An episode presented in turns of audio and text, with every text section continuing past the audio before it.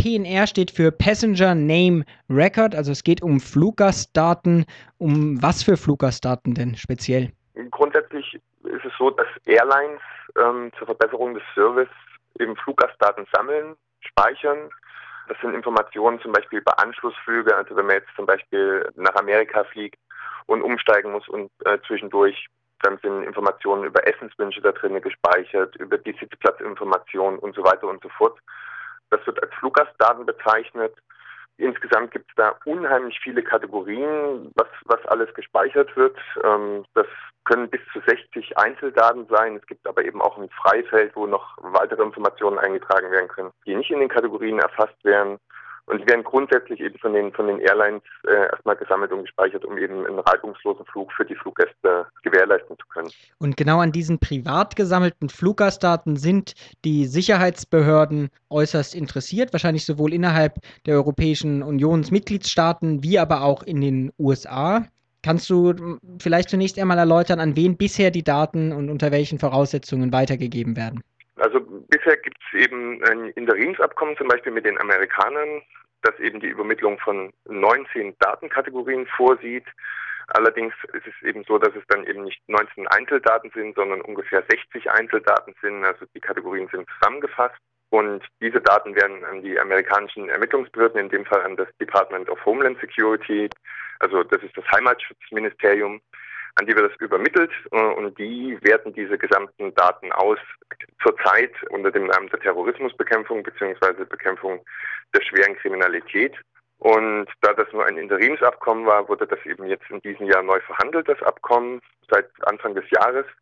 Diese Verhandlungen sind jetzt zu einem Abschluss gekommen, wie es scheint, zumindest äh, sagt es die Kommission.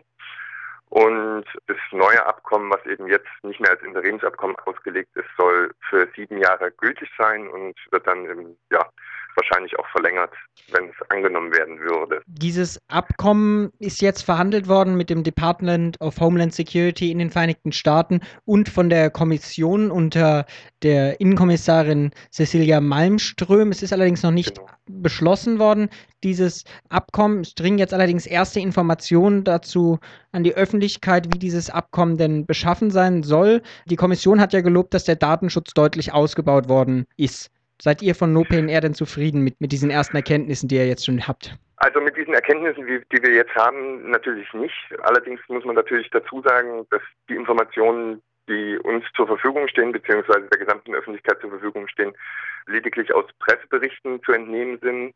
Es ist so, dass der Abkommensentwurf noch geheim gehalten wird. Es dürfen eben nur einzelne Vertreter aus Mitgliedstaaten oder einzelne EU-Abgeordnete das Abkommen einsehen verpflichten sich dann aber auch darüber nicht zu sprechen.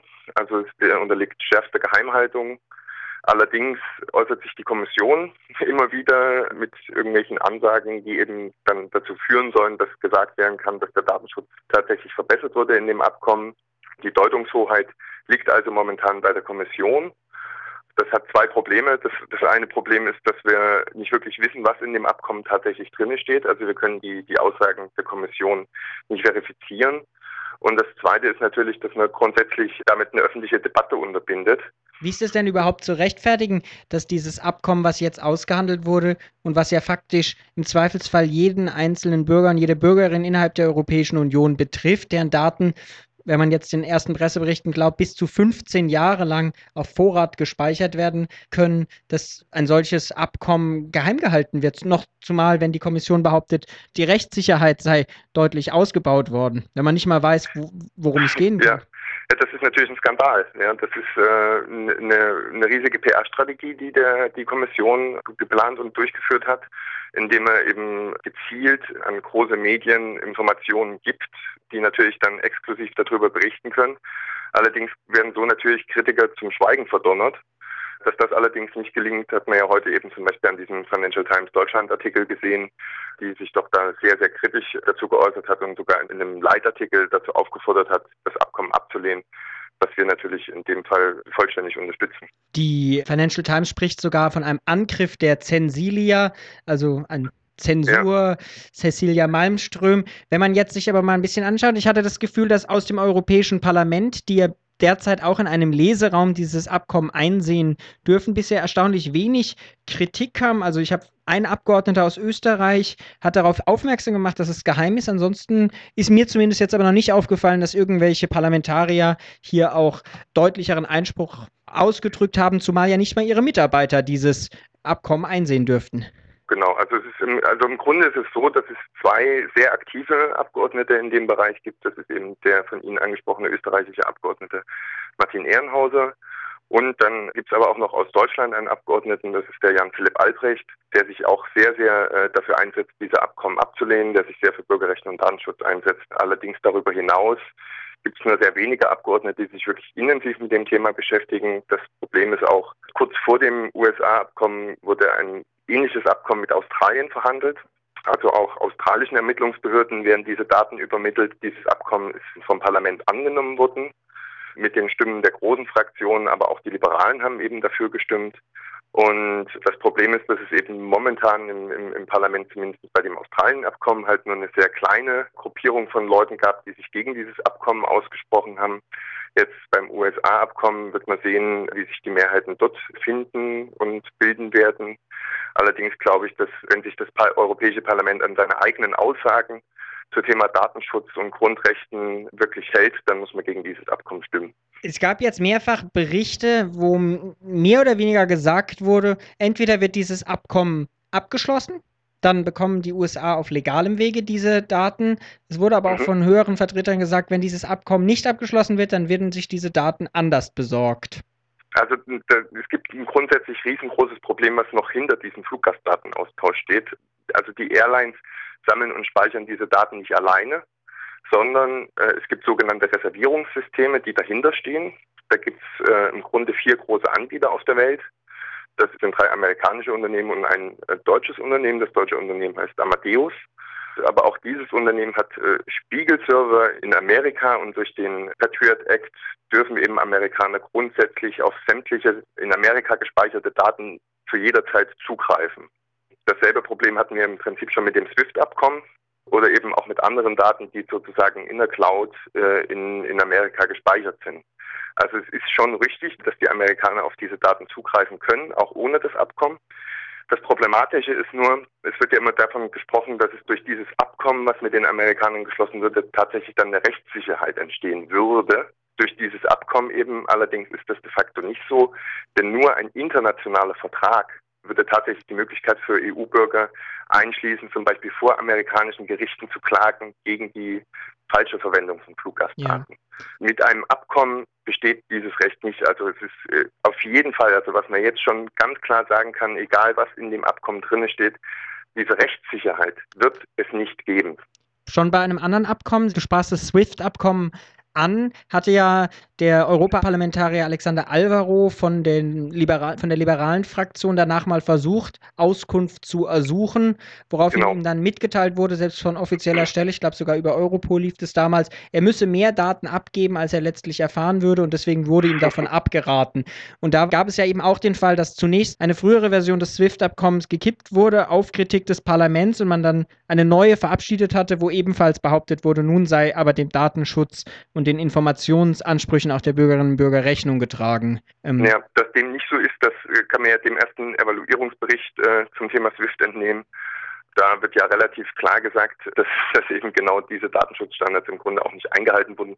Der einzige große Unterschied äh, zum, zum ersten Entwurf, der eben abgelehnt wurde im Vergleich zu dem zweiten Entwurf beim SWIFT-Abkommen, war ja, dass man im, im Prinzip einen Beobachter äh, äh nach Amerika entsendet, der dann die korrekte Verwendung der Daten überwacht das ist natürlich kein, kein Sicherheitsstandard, der da festgelegt wird, denn tatsächlich nur ein Vertrag kann als allererstes mal diese Standards tatsächlich festlegen.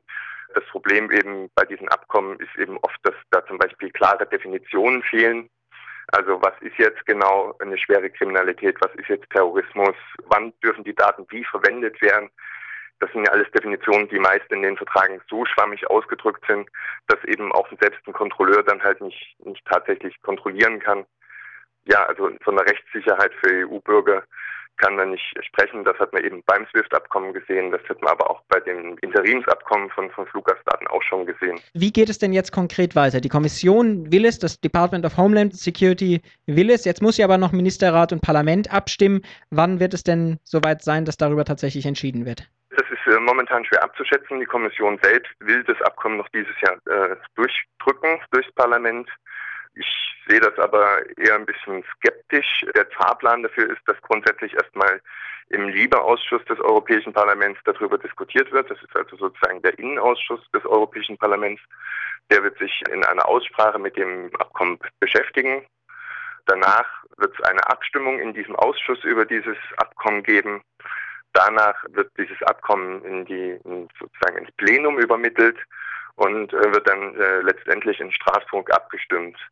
Äh, bis dahin muss aber der Vertrag irgendwann mal so weit öffentlich sein, dass zumindest alle Abgeordneten diesen Vertrag gelesen haben. Und eben, also auch NoPNA wird natürlich darauf drängen, dass dieses Abkommen möglichst zeitnah komplett veröffentlicht wird. Immerhin sind eben, wie schon angesprochen, sämtliche Bürger von diesem Abkommen betroffen. Also hier werden sämtliche Flugreisende total überwacht. Und da muss natürlich auch äh, eine öffentliche Debatte darüber stattfinden. Also es kann nicht sein, dass internationale Verträge oder Abkommen eben über die Köpfe der Bürger hinweg entschieden werden. Das sagt Alexander Sander. Er ist der Initiator der Kampagne No PNR. Mit ihm sprach ich zur Weitergabe von Fluggastdaten an die, von Europa an die USA. Das Abkommen wurde derzeit ausgehandelt von der Kommission und dem Department of Homeland Security und muss noch ausdiskutiert werden. Weitere Informationen zu No PNR gibt es auch auf der Homepage www.nopnr.org www.nopnr.org und dort gibt es auch Informationen unter anderem zu einer ähnlichen Sammelaktion, die auch innerhalb der Europäischen Union diskutiert wird. Alexander, dir erstmal vielen Dank für diese aktuellen Informationen. Gerne, danke.